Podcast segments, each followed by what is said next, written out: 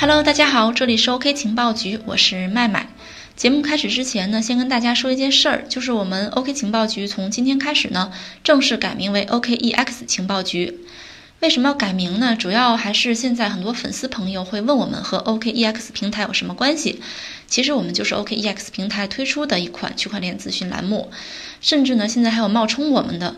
总之就是为了不让大家混淆，以后呢，请大家认准 OKEX 情报局。好的，官宣完毕。那我还需要重新做一下自我介绍。这里是 OKEX 情报局，我是麦麦。好的，让我们开始今天的节目吧。最近有一个消息很火热，就是一款健身方面的区块链应用，它的名字叫趣步。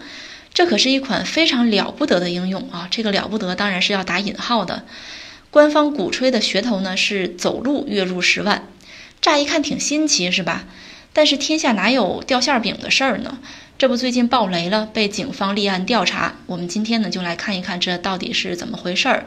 同时呢，我们也会跟大家聊一聊怎么样去甄别区块链传销。呃，最近呢这款名叫趣步的健身区块链应用被警方正式的立案调查。那这款应用呢曾经非常火爆，甚至登上了手机应用商店运动排行榜第一名。简单来讲呢，用户使用这款应用可以用每天行走的步数在趣步上换购商品，甚至提取现金，而且门槛不高，用户只需要每天走够四千步，每个月呢就能至少赚两百块钱，上不封顶。那趣步是怎么样将走路和赚钱联系起来的呢？趣步呢主要是通过一种类似于数字货币的糖果来对走路进行打赏。用户使用趣步呢，根据每日的走路或跑步的情况，可以获得一定数量的糖果奖励。这个糖果啊，我们简单讲一下，糖果呢是区块链项目中的一个术语，它主要是指区块链项目发起的时候，为了推广项目而免费向用户发放一定数量的数字货币。这些免费的数字货币呢，就被用户称为糖果。当然呢，用户需要做一些任务。那打着走路就能赚钱的噱头，看似是一种无本万利的买卖啊，都不是一本万利，而是无本万利，没有成本的。因此呢，短时间内趣步就吸引了千万用户的参与，甚至呢，听说有学校要求学生全体注册使用趣步。但事实真的如同宣传的那样，没有门槛、高收益吗？其实这里边是隐藏着巨大的陷阱的。按照趣步的介绍呢，趣步的糖果是趣步链的产物，用户通过走路、跑步就可以获得一定的糖果作为运动的奖励。这些糖果呢，可以在趣步平台上进行商品兑换，或者获取优惠券。想要获得糖果呢，需要成功的注册趣步，但是注册的门槛并不高，除了提交邀请码以及个人身份和银行信息之外呢，用户只需要支付一块钱就能够成功的注册使用趣步，然后之后呢去获取糖果。由于糖果可以兑换商品提现，还可以出售，同时呢，平台不断的鼓吹糖果会升值，于是呢，用户便开始通过各种手段去获得更多的糖果。这个时候呢，仅仅依靠走路啊暴走是实现不了的。想要获得更多的糖果呢，用户就要不断的去做推广。那怎么样去推广呢？所谓的推广呢？啊，趣步的规则就是说，假如 A 注册使用了趣步，他会得到一个邀请码，然后呢，他去邀请没有注册过趣步的用户 B。一旦 B 采用了 A 的邀请码，那么 B 就发展成为 A 的下线。之后呢，B 再去邀请 C，C 再去邀请 D，通过这样一种层层拉新，形成不同大小的团队。然后呢，根据拉新的情况，用户会成为不同等级的达人，获得不同的糖果奖励。我们可以发现，按照趣步的规则呢，想要获得更多的糖果，走路其实只是很小的一部分。而且有网友爆料呢，说平台会设置各种提现限制，比如说手续费之类的，走路赚的钱呢很难真正的提现，就算能够提现呢也非常少。所以拉新和发展下线才是赚钱，就是获得糖果的一个主要途径。拉的人越多呢，等级越高，能够获得的糖果奖励就越多。因此呢，一时间大量的趣步拉新微信群被建立起来，用户规模呢急剧扩张。另外呢，除了拉新，用户还可以通过现金的方式去购买糖果。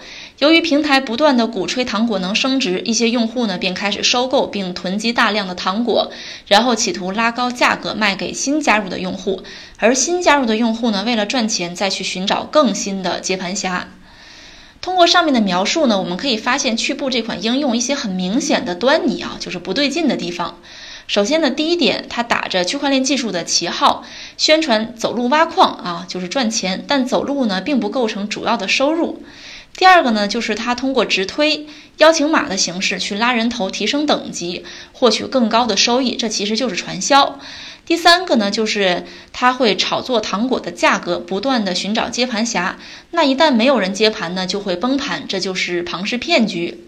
不过我们说啊，显然趣步并不是第一个被爆出打着区块链的幌子进行传销啊、金融诈骗、资金盘的项目。上世纪八十年代，传销就进入到中国了。刚开始呢，是以保健品啊、护肤品为代表的这样的食物的传销。到互联网时代呢，就变成了电商传销、网上创业传销，再到微商传销。我们可以发现，传销似乎总是能够随着科学技术的发展啊，或者社交方式的变迁，因时制宜地找到新的栖息地。到了今天呢，传销更是借助于一些新的概念，比如说比特币、区块链这样的新的概念啊，继续的去蔓延。几十年下来呢，传销组织一直在寻找各种理由和概念，企图掩饰传销和违法的实质。但以往呢，传销组织它没有技术，也不掌握资本，只能去拉人头，然后推销去获得利益。但是呢，这样的特征是非常明显的。而区块链的出现呢，让传销组织找到了新的机会。从技术出发呢，区块链技术其实并没有被禁止，反而呢是支持的。于是呢，传销币就会借助区块链实现宣传上的合法性。他们会打着区块链技术的旗号，大谈特谈区块链技术的趋势，但是呢，却混淆概念，打着挖矿啊、糖果啊、邀请码这些专业的术语去掩盖传销实质，企图规避法律上的监管。而且现在呢，区块链传销已经从北上广深等一线城市流向三四线。边远小城市、中小城市呢，俨然成为打着区块链旗号进行传销币推广的重灾区。根据媒体先前的报道呢，在中国裁判文书网上，以组织领导传销活动罪为案由的传销币相关案件不断增多。从案件的地域分布来看呢，湖南、广东、江苏、广西等地区成为传销币的高发地带，其中呢，湖南省涉案的数量最多。中小城市为什么会这样呢？其实呢，一个主要的原因就是中小城市的信息存在差异，而且法律监管呢可能相对落后。加上很多中小城市的呃中老年人，他们的知识水平可能不是很高，很多人呢对传销币了解的不多，防范不够，不仅察觉不到传销币的实质，反而呢将打着区块链旗号的传销币看作是一种高科技产物，甚至呢在传销币组织的大肆宣传下，比如说一些线下会议下啊，倾家荡产的去投资传销币。但事实上呢，这些传销币仅仅用了区块链的名头，并没有运用任何的区块链技术。那说到最后，我们怎么样去甄别区块链传销币呢？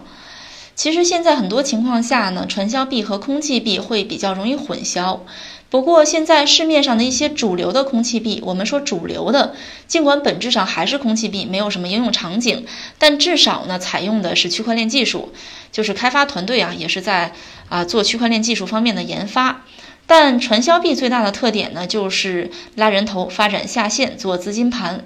另外呢，传销币还有一个典型的特征，就是它呢不会上主流交易平台，而是会有一套自己的交易系统，用户的交易啊、提现啊都在他们自己的系统里边进行。另外呢，想说的是，现在做任务赚钱的 App 可以说是层出不穷、五花八门，什么阅读赚钱啊、看视频赚钱啊、运动赚钱啊，甚至还有睡觉赚钱。他们不一定打着区块链的旗号，但是却打着做任务赚钱的旗号。但通常呢，需要做的任务都非常繁琐，提现呢也非常麻烦。而且他们的本质也不是做什么用户福利的，而是做用户拉新，浪费掉大家大量的时间呢，其实却是为 App 带来了巨大的用户规模，牟利的呢却是 App 公司啊。比如说让你去浇水啊，邀请好友啊，收集水滴这样的一个行为啊，其实都是一些拉新的行为。啊，曾经呢和一位朋友聊天，聊到一个项目，我开玩笑的说，如果有时间又不需要投钱，可以去薅薅羊毛呀。他的回答是，哪有功夫薅羊毛啊，对不对？免费的事儿呢都是费时费力的，就好比超市也好，信用卡中心也好，天天骚扰你，告诉你鸡蛋便宜了几毛钱，我还是深以为然的。又到了节目的尾声，最后麦麦想说的是，大家一定要仔细甄别各种五花八门的项目。最简单的就是他们说的越高大上，我们越应该警惕。好的，今天的节目就到这里吧。这里是 OKEX 情报局，我是麦麦，我们下期节目再见吧。